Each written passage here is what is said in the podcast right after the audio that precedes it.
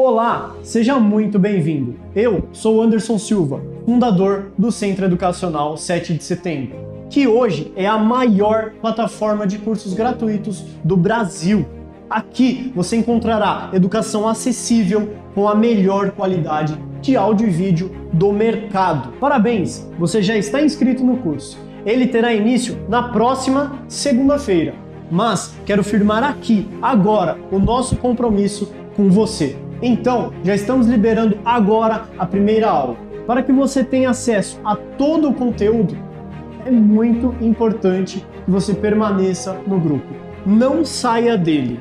A nossa certificação é completa e reconhecida em todo o território nacional. Quando você solicita o certificado, automaticamente você já adquiriu também o seu e-book completo com todo o conteúdo do curso, que estará disponível para download lá na nossa plataforma, que é exclusiva. Para isso, existe uma pequena taxa, mas fique tranquilo, o certificado não é obrigatório. Todas as aulas são 100% gratuitas. Depois, dá uma conferida lá na imagem do grupo, pois lá temos todos os prazos. Não sabemos quando haverá uma nova turma desse curso, então aproveite a oportunidade. Que Deus te abençoe.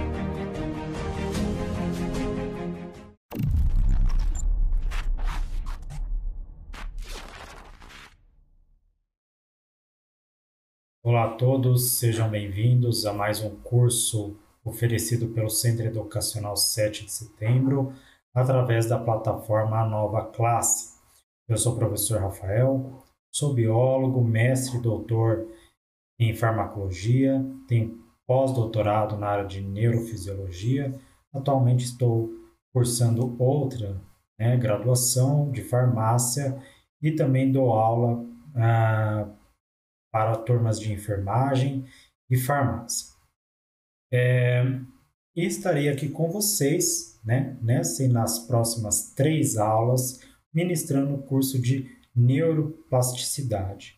Bem, nessa primeira aula, eu irei apresentar uma introdução sobre o sistema nervoso central, qual a sua organização, suas funções básicas, suas células, uh, seus sistemas de comunicação, as sinapses, ok?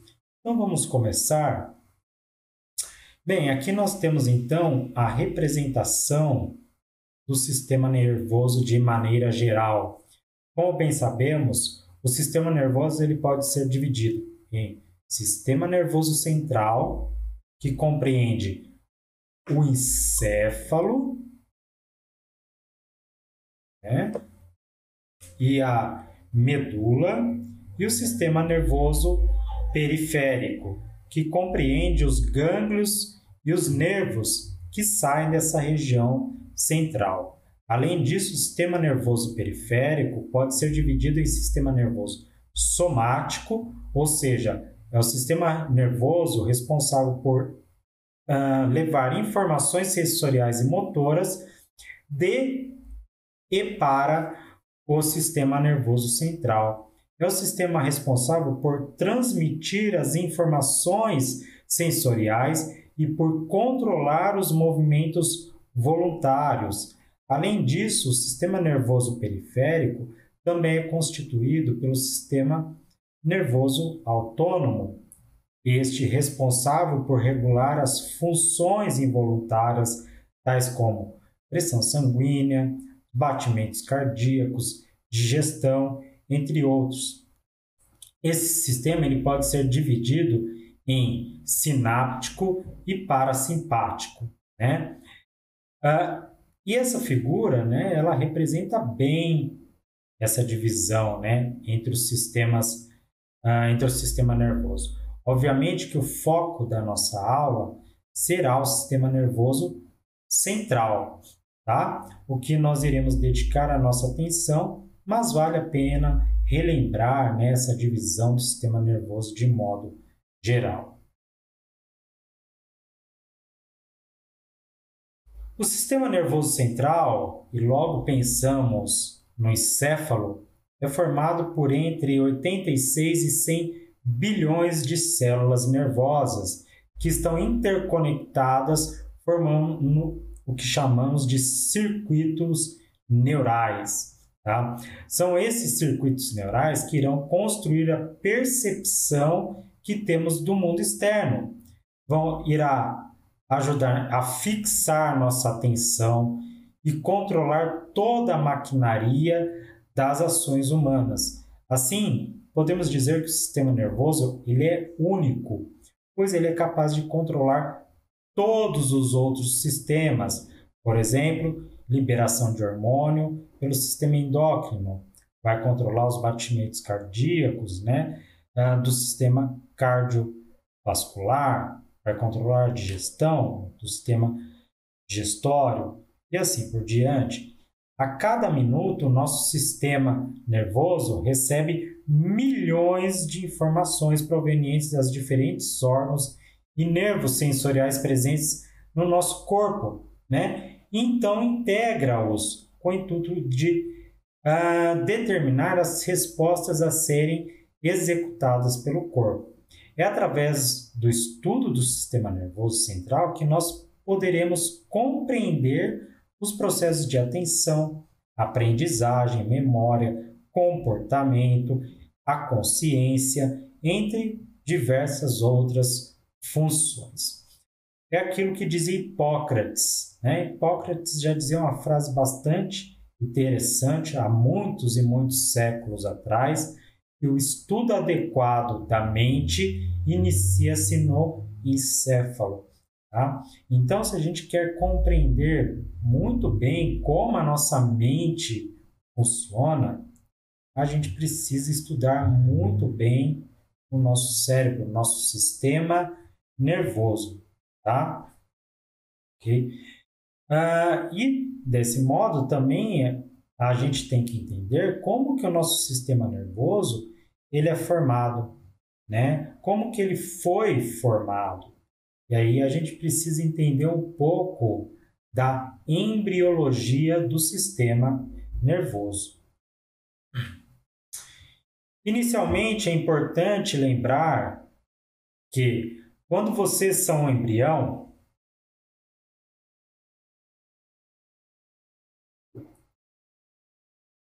até mais ou menos as duas primeiras semanas de vida embrionária, nós somos apenas um amontoado de células embrionárias. Essas células estarão ali dispostas em três camadas, que nós chamamos de folhetos embrionários. Essas células, né, que formam esse folheto embrionário são as células troncos, né? São células que ainda estão indiferenciadas, né? Ainda vão se tornar células específicas para formar os diversos tecidos, órgãos, sistemas do nosso corpo. Tá?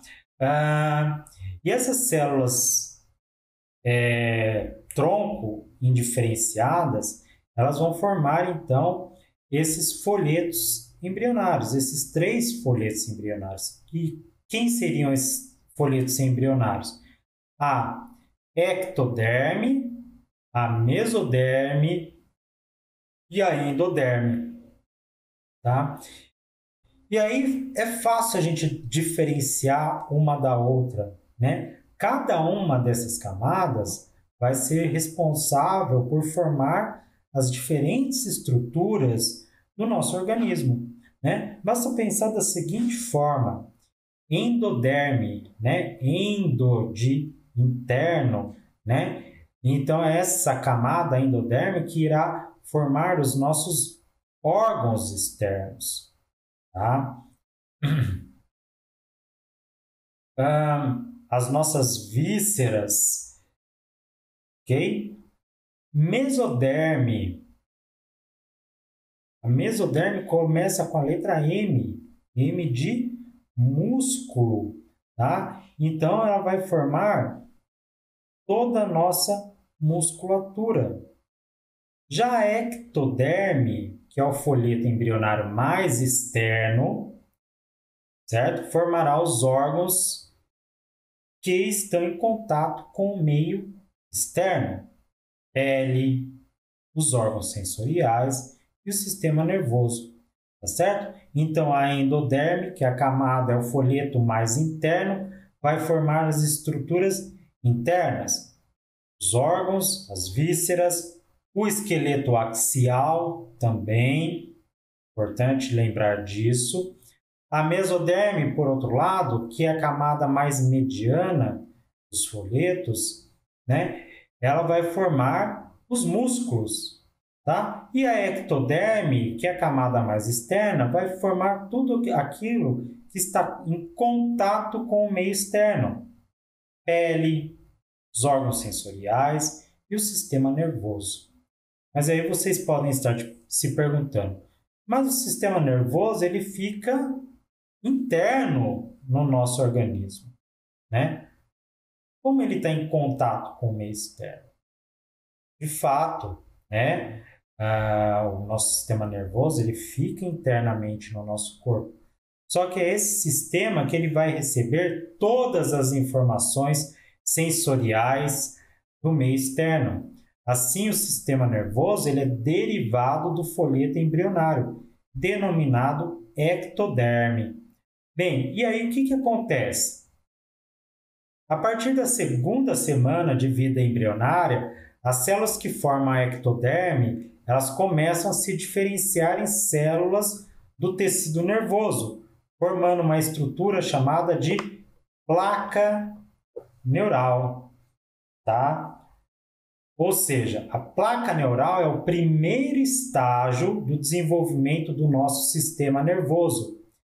Essa placa ela irá começar a se aprofundar, formando uh, uma invaginação aprofundada, né? formando uma estrutura denominada de suco neural. Esse suco neural ele vai cada vez ficando mais profundo, né? Ah, ficando com uma estrutura parecida com uma gota, que, que será chamada de goteira neural. Essa goteira tem estruturas laterais, né? Então, estruturas laterais aqui, ó. certo? e são chamadas de cristas neurais. Nesse estágio de goteira neural, há um maior aprofundamento desse suco e a formação dessas cristas aqui, tá? Notem que essas estruturas em azul escuro aqui, tá, pessoal? É a ectoderma, tá? Ectoderma, desculpa, ok? Aqui então eu tenho o meu último estágio, né, da fase embrionária aqui, ok? Como vocês podem ver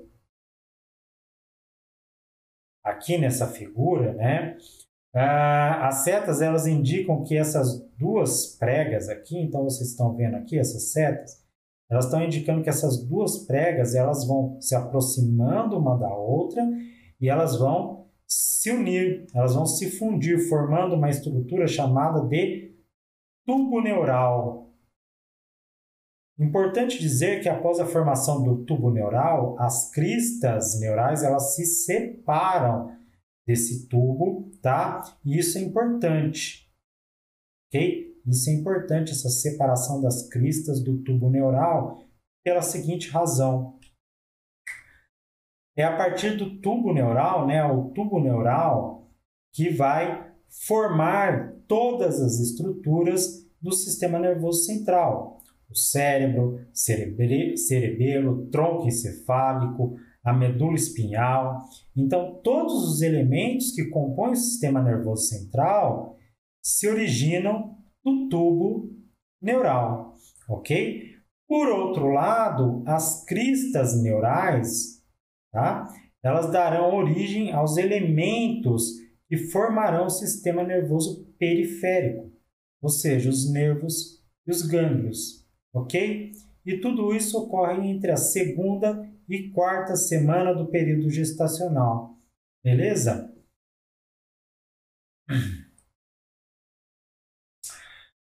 Após a formação desse tubo neural, o mesmo começa a sofrer uma série de afunilamentos, tá? Ah, formando duas porções principais, tá? a porção encefálica, ok? E a porção medular. A porção encefálica vai começar a formar as o que nós chamamos de vesículas encefálicas, né? As vesículas encefálicas primárias, denominadas de prosencéfalo, mesencéfalo e robencéfalo. Essas vesículas primárias, elas continuam a sofrer um processo de diferenciação que dará origem às chamadas vesículas encefálicas secundárias. Assim, o prosencéfalo, ele vai dar origem ao telencéfalo, não é prosencéfalo secundário, é T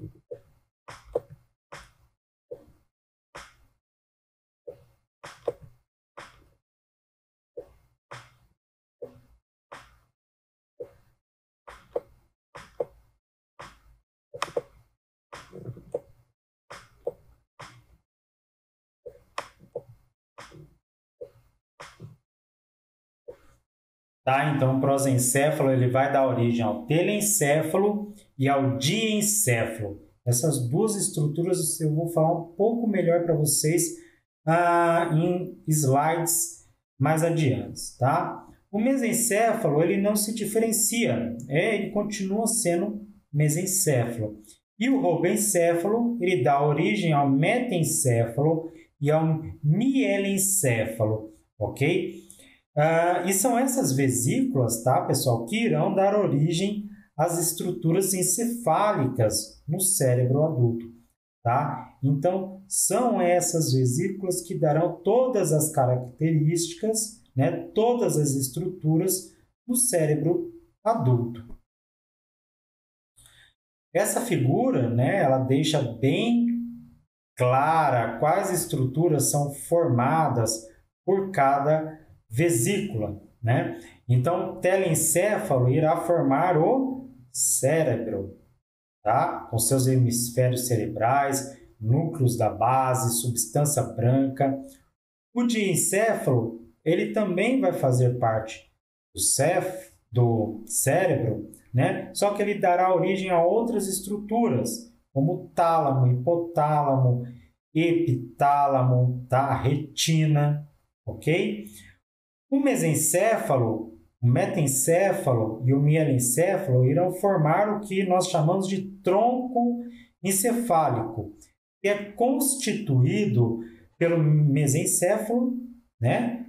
ponte e o bulbo, ok? Ainda, o metencéfalo e o mielencéfalo também vão originar o cerebelo, ok? Certo, pessoal? Então, assim, nós fizemos um breve Resumo da embriologia do sistema nervoso central. Ah, entendendo então a origem do sistema nervoso, nós agora podemos voltar nossas atenções à unidade funcional básica desse sistema nervoso.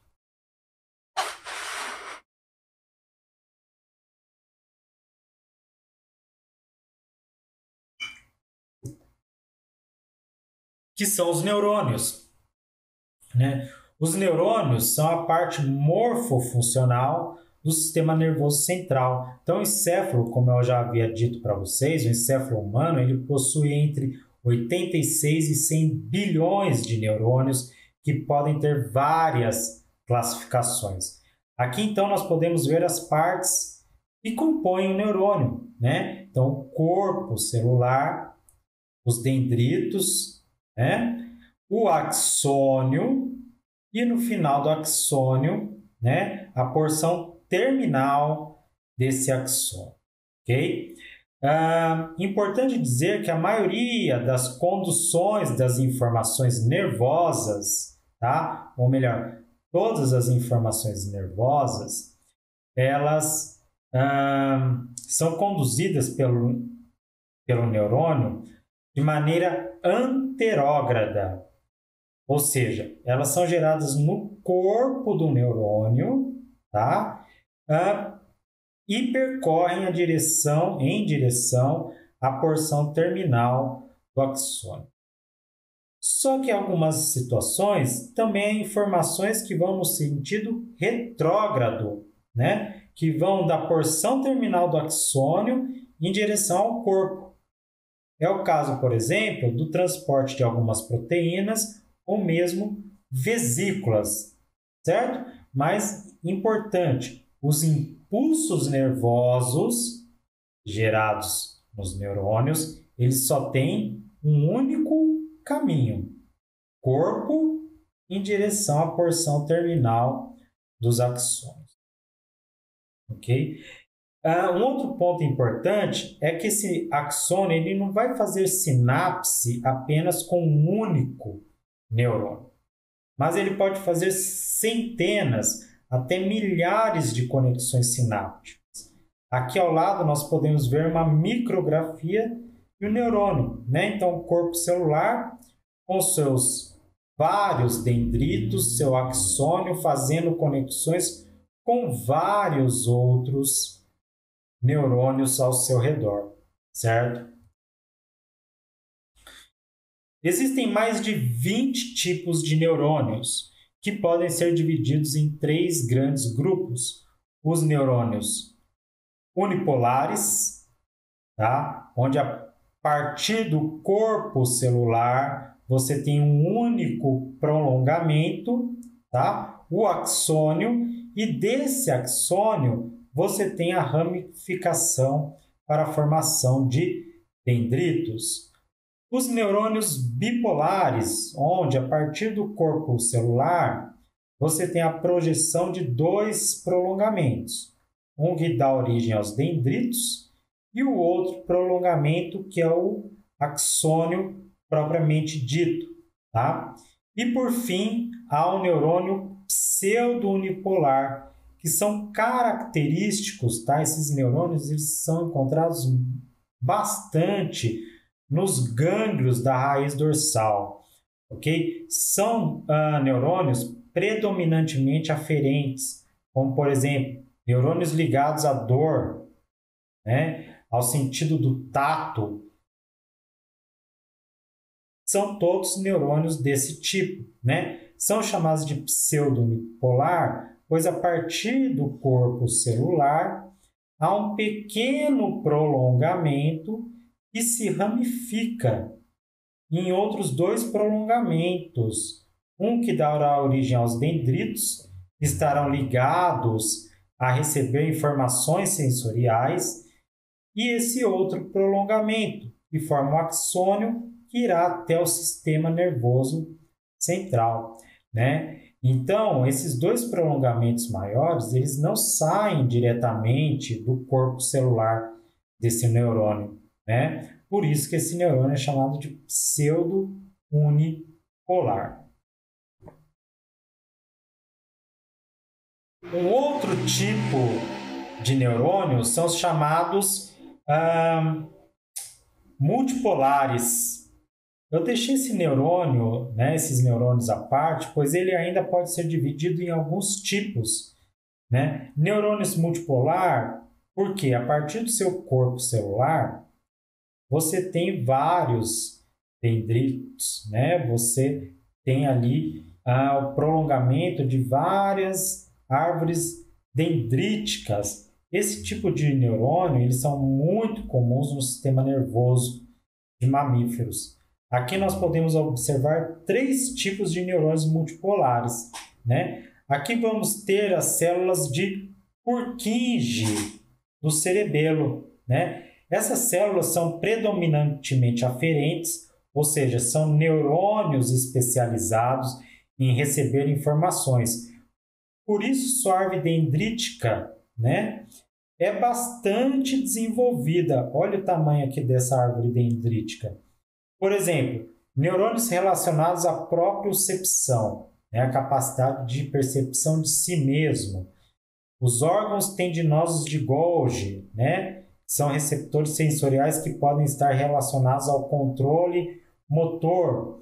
Os fusos musculares, que são receptores sensoriais que informam os nossos músculos, ah, estão, informam o que, que os nossos músculos eles estão fazendo, como eles estão fazendo, o grau de tensão do músculo, como ele está contraindo, Tudo isso são informações que essas células de Purkinje recebem e processam e faz com que o cerebelo ele desempenhe sua principal função, que é coordenação motora. Então, a principal função do cerebelo é coordenação motora. O cerebelo, tendo essas informações, ele agora pode informar ao córtex cerebral, mais precisamente a área pré-motora primária, para que se possa fazer ajustes nos movimentos. Por exemplo, eu vou pegar aqui meu copo de água. Se eu não estiver olhando para o copo, né, e flexionar a minha mão, flexionar os meus dedos para pegar esse copo e ele não achar nada, meu cerebelo ele vai entender que eu não achei meu copo. Vai mandar essa informação para áreas motoras do córtex para que sejam feitas correções do movimento até que eu consiga pegar o meu copo, tá? Além disso, o cerebelo também é responsável por perceber o peso dos objetos, tá? Então, por exemplo, alguém arremessa uma bola para mim, né? Quando eu agarro essa bola, imediatamente o cerebelo já percebe o peso dessa bola, né? E aí ele já pode fazer ajustes muito rápidos para que nós possamos corrigir o movimento, né? Não deixar, por exemplo, a bola cair, né? Ou a mão cair com o peso dessa bola, tá certo? Então o cerebelo tem essa capacidade de fazer ajustes finos, ajustes ah, motores muito rápidos. Aqui nós temos a célula piramidal hipocampal. Também recebem várias informações sensoriais e decidem para onde isso deve ir, tá? com base em outras informações. Se aquela informação ela será armazenada no córtex, por exemplo, ou não. Tá? Esses neurônios, então, são responsáveis pelo processo de consolidação de memória. Tá? Então, esses neurônios eles são importantíssimos no hipocampo para que possa haver o processo de consolidação de memória. Além de serem classificados de acordo com seus tipos, os neurônios também podem ser classificados de acordo com suas funções. Né? Aqui o, slide está meio apagado, meio borrado, mas eu vou falar qual que é essa divisão para vocês. Aqui então nós temos os neurônios sensoriais, os interneurônios do sistema nervoso e os neurônios eferentes. Neurônios sensoriais é aquele que tem a função de receber estímulos sensitivos vindos do meio externo, né? vindos da periferia do corpo, ou seja, irá receber informações como tato, pressão, vibração, calor, dor, posição corporal, visão, estado de contração muscular, audição, olfato, certo? Já os interneurônios, que são os mais numerosos, eles basicamente se encontram entre neurônios sensitivos, né? E o neurônio motor. Então, entre o neurônio sensitivo e o neurônio motor, você vai ter um interneurônio, ok? Ah, ou entre duas sinapses que ocorrem no córtex cerebral, tá? E os neurônios eferentes são aqueles que geram um efeito, uma resposta, um comando efetivo para que haja uma contração muscular, né?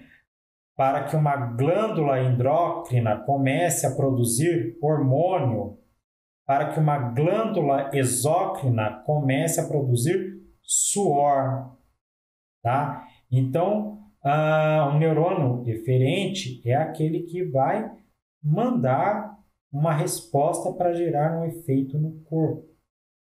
Assim, os neurônios eferentes, né, são aqueles que saem da medula espinhal levando comandos para a periferia do corpo.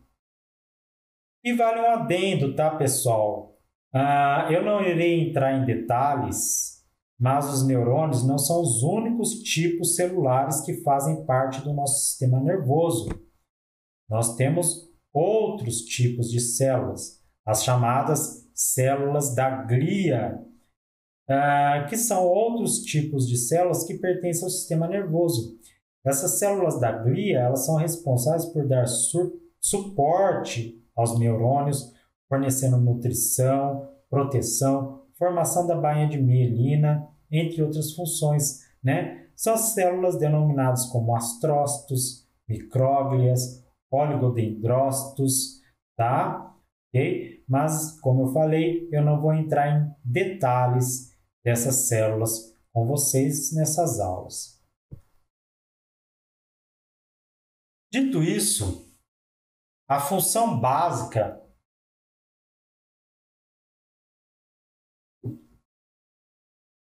e principal dos neurônios é gerar um estímulo e vinculá-las em informações dentro do nosso sistema nervoso através de redes neurais.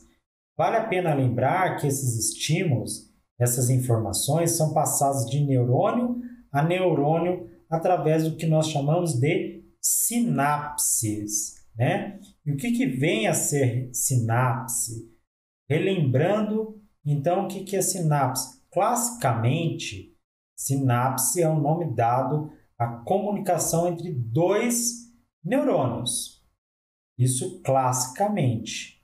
Só que as sinapses elas não ocorrem apenas entre neurônios mas também pode ocorrer entre neurônio e os órgãos alvos, como o músculo. Então, ali na junção neuromuscular, ocorre uma sinapse entre o neurônio e o músculo. Basicamente, há dois tipos de sinapse. As sinapses elétricas né? e as sinapses químicas. As sinapses elétricas ocorre através do que nós chamamos de junção comunicante, né? ou também chamado de junção gap, entre dois neurônios que permite o livre fluxo entre íons entre esses neurônios, tá? Desse modo fazendo com que o impulso nervoso, né, o impulso elétrico passe de um neurônio a outro com extrema velocidade, com maior rapidez. Importante também lembrar que as sinapses elétricas são a maioria no sistema nervoso central, mas minoria no sistema nervoso como um todo, ok? Já na sinapse química, os neurônios se comunicam por meio da liberação de substâncias químicas, chamadas de neurotransmissores, que são liberados pelo uh, neurônio pré-sináptico. Esses neurotransmissores, pessoal, pode ser dopamina, serotonina, glutamato, GABA, noradrenalina, acetilcolina, entre outros, né? Então, esse neurotransmissor ele será liberado pelo neurônio pré-sináptico. Esses neurotransmissores, uma vez liberados, irão se ligar em estruturas presentes nos neurônios pós-sinápticos, denominados de receptores. Dessa forma, a informação é passada de um neurônio para outro através desses agentes químicos. Essas sinapses elas são fundamentais para as funções neurais, como percepção, movimentos voluntários, aprendizagem. ok? Importante destacar que a função básica dos neurônios é originar e veicular as informações do sistema nervoso central através do que chamamos redes neurais. E aí, o que, que são redes neurais, né? Redes neurais nada mais são do que a base para o arcabouço dos pensamentos, comportamentos, regula regulando as mais diversas atividades cotidianas, Ou seja, pensar em redes neurais nada mais é que eu pensar em uma integração entre vários neurônios com a finalidade de sincronizar e ordenar o fluxo de informações dentro do sistema nervoso central, certo? Então, isso são redes neurais. Anatomicamente, o cérebro ele pode ser dividido em duas partes. E é importante lembrar, o cérebro e encéfalo são duas coisas diferentes. Encéfalo é tudo aquilo que está dentro do crânio. O cérebro, que é uma parte do encéfalo, o cerebelo e o tronco encefálico, que é a conexão do cérebro com a medula espinhal. Então, então encéfalo é tudo aquilo que está dentro da, do meu crânio. Tanto que se dividirmos a palavra encéfalo em vem de in, que quer dizer interno, dentro, e céfalo, que quer dizer crânio. Ou seja, encéfalo é tudo aquilo que está internamente dentro do crânio. Uh, e o cérebro é uma parte do encéfalo. Falando propriamente do cérebro, este pode ser dividido em duas partes: telencéfalo e diencéfalo. O telencéfalo ele é basicamente os hemisférios cerebrais, onde vocês irão encontrar o lobo frontal, o lobo parietal, o lobo occipital, tá? os lobos temporais, a ínsula, ok? Então, tudo isso é o telencéfalo. O diencéfalo, ele compreende uh, o tálamo, o epitálamo, o hipotálamo, o subtálamo. Então, o diencéfalo vai compreender tudo que tem tálamo no nome, né? Tálamo, epitálamo, hipotálamo, subtálamo. E o diencéfalo está localizado logo abaixo do telencéfalo, tá? Ok? Então, essas duas partes, telencéfalo e diencéfalo, com as suas diferentes estruturas, vão compor todo o cérebro. Quando dividimos o telencéfalo, né? E aqui eu tenho um corte coronal do telencéfalo. Esse telencéfalo, como eu disse a vocês, ele compreende os hemisférios, né? Os hemisférios cerebrais. Externamente, nós podemos observar os sulcos, tá? Os sulcos aqui, os giros dos lobos cerebrais. Ah, que são né, o lobo frontal, o lobo parietal, o lobo occipital, o lobo temporal e a ínsula. Né? A ínsula ela não é tão visível, não, não dá para a gente ver a ínsula, pois ele é um lobo mais profundo. Por quê? Porque a ínsula é um lobo mais primitivo, então ela fica mais no interior do cérebro. Fazendo um corte aqui, né, um corte coronal aqui cérebro, como mostrado nessa imagem, né? Então aqui eu estou fazendo um corte e aí agora eu estou vendo a parte interior, né? A porção interior desse do telencéfalo, ok?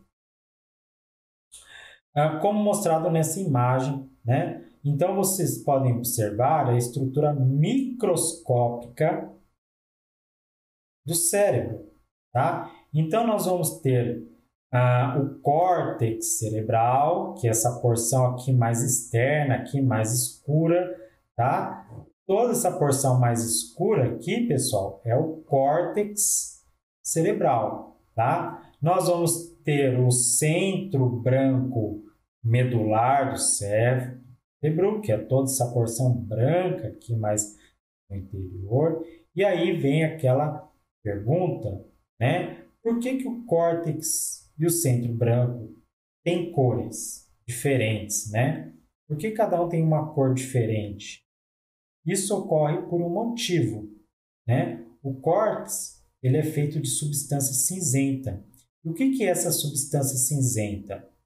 São os corpos celulares dos neurônios, né? E esses corpos celulares, ele tem uma cor acinzentada. E o centro branco medular do cérebro é composto de substância branca, ou seja, é composto pelos axônios. Então, toda essa parte branca é composta por axônios. Aqui no meio, parecendo um coração aqui, né? Aqui no meio, parecendo um coração, nós podemos ver o tálamo, tá? E aqui em verde, né? Essas estruturas aqui em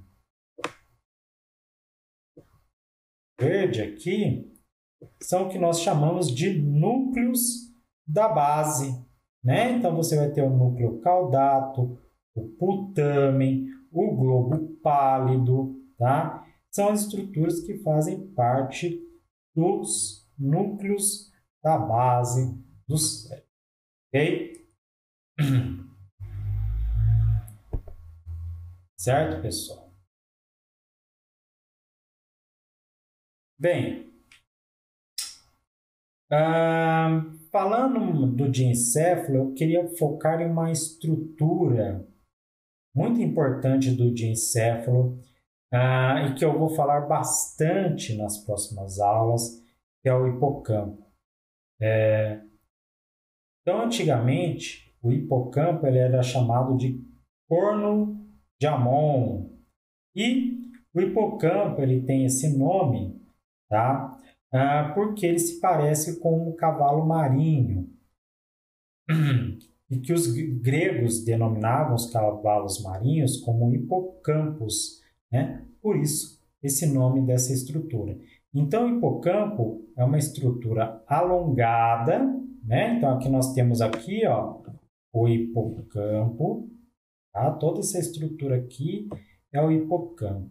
Né? Então, é uma estrutura alongada e curva que está ah, situada no assoalho do corno inferior do ventrículo lateral. Né? Então, aqui nós temos o ventrículo lateral e, as, e o hipocampo ele fica acima do giro para hipocampal, como vocês podem estar vendo nessa figura, né?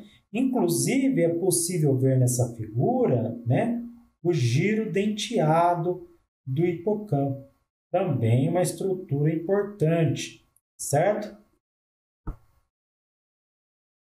Aqui uma outra imagem né, do hipocampo, certo? Então, essa estrutura azul aqui, ó, essa estrutura azul aqui é o giro para-hipocampal.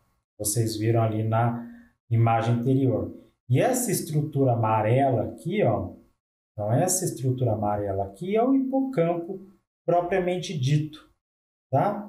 Então ele fica localizado acima do giro hipocampal. Aqui temos o sulco, que é o sulco hipocampal, né? E aqui o giro denteado, certo? E aqui em verde nós temos o córtex entorrenal. Então, aqui em verde nós vamos ter o córtex entorrenal. Uma das funções mais importantes do hipocampo está relacionado com a memória, né? E como que se descobriu isso? Como que se descobriu que o hipocampo ele está relacionado à memória? A partir de estudos em que ah, retiraram o hipocampo de pacientes para tratar casos graves de epilepsia. E aí observar o seguinte: a memória operacional era mantida, pois essa função, né, esse tipo de memória, está relacionado com a área pré-frontal do cérebro. Por outro lado, esses indivíduos passaram a apresentar amnésia anterógrada. Tá? Então, amnésia anterógrada. Okay? Ou seja, eles não lembravam das coisas que aconteciam, que aconteceram após a cirurgia. Ou seja, o paciente ele não era capaz de formar novas memórias. também apresentavam amnésia retrógrada. Não lembravam do que fizeram pouco tempo antes das cirurgias. Mas olha que interessante. A curto prazo, a curto prazo, esses pacientes não lembravam o que tinha acontecido, né? Que aconteceu depois da cirurgia, eles não lembravam. Mas com o passar do tempo, esses pacientes eram capazes de lembrar, né? Então, logo após a cirurgia eles não lembravam de nada, mas com o passar do tempo eles começavam a lembrar. Foi então que se chegou à conclusão de que as memórias de longo prazo não são armazenadas no hipocampo, né? Então o hipocampo ele não está relacionado a memórias de longo prazo, apenas as de curto prazo, certo?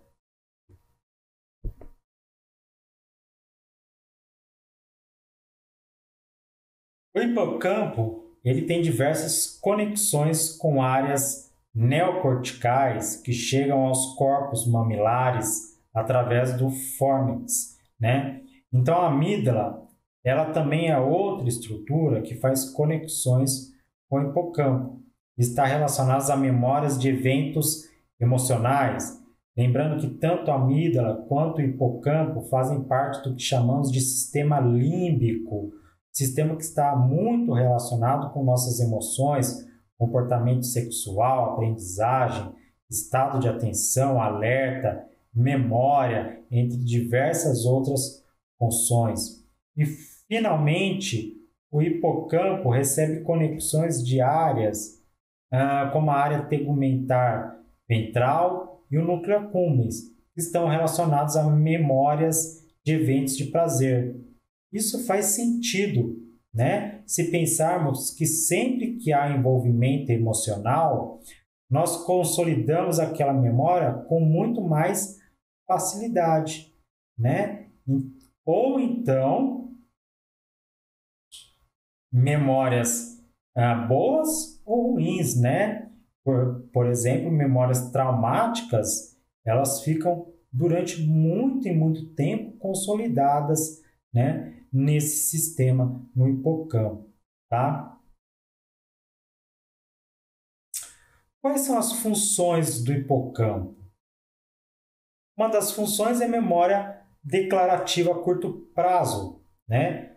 Consolidação da memória, ou seja, processo de pegar uma memória de curto prazo e transformá-la em memória de longo prazo. Mas como eu falei para vocês, a memória de longo prazo ela não é armazenada no hipocampo. O hipocampo só faz o processo de consolidação.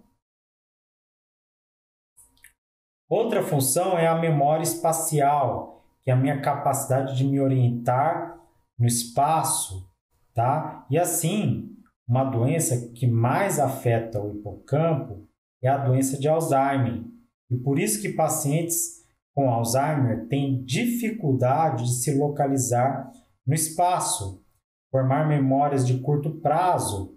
Né? Uma outra função do hipocampo é regulação comportamental. O que, que eu quero dizer com isso? O hipocampo ah, ele é ativado para determinar o comportamento de um indivíduo em um encontro social. De que forma eu vou me comportar perante a outra pessoa. Também está relacionado em promover motivações para agressão social, ou seja, o hipocampo não está apenas relacionado à memória, mas também está relacionado a outros comportamentos.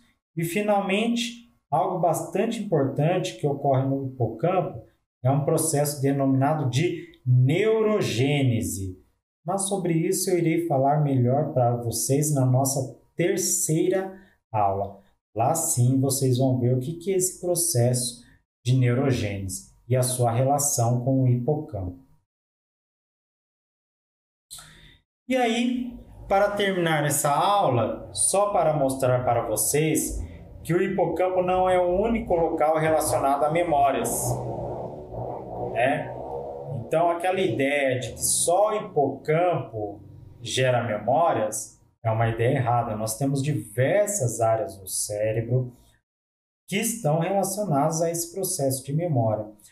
Nós temos áreas diencefálicas, como o corpo mamilar, o trato mamilo-talâmico, núcleo anterior, né, os núcleos anteriores do tálamo, ok? Ah, e áreas telencefálicas, como o lobo temporal, onde se encontra o próprio hipocampo, mas também o giro denteado, córtex entorrinal, córtex parahipocampal, por exemplo.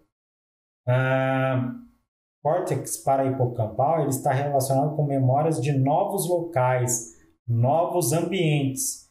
O indivíduo que tem uma lesão nesse córtex, ele vai ter dificuldade em memorizar novos ambientes, tá? O córtex singular posterior também está relacionado com memória espacial, a área pré-frontal dorso medial, certo?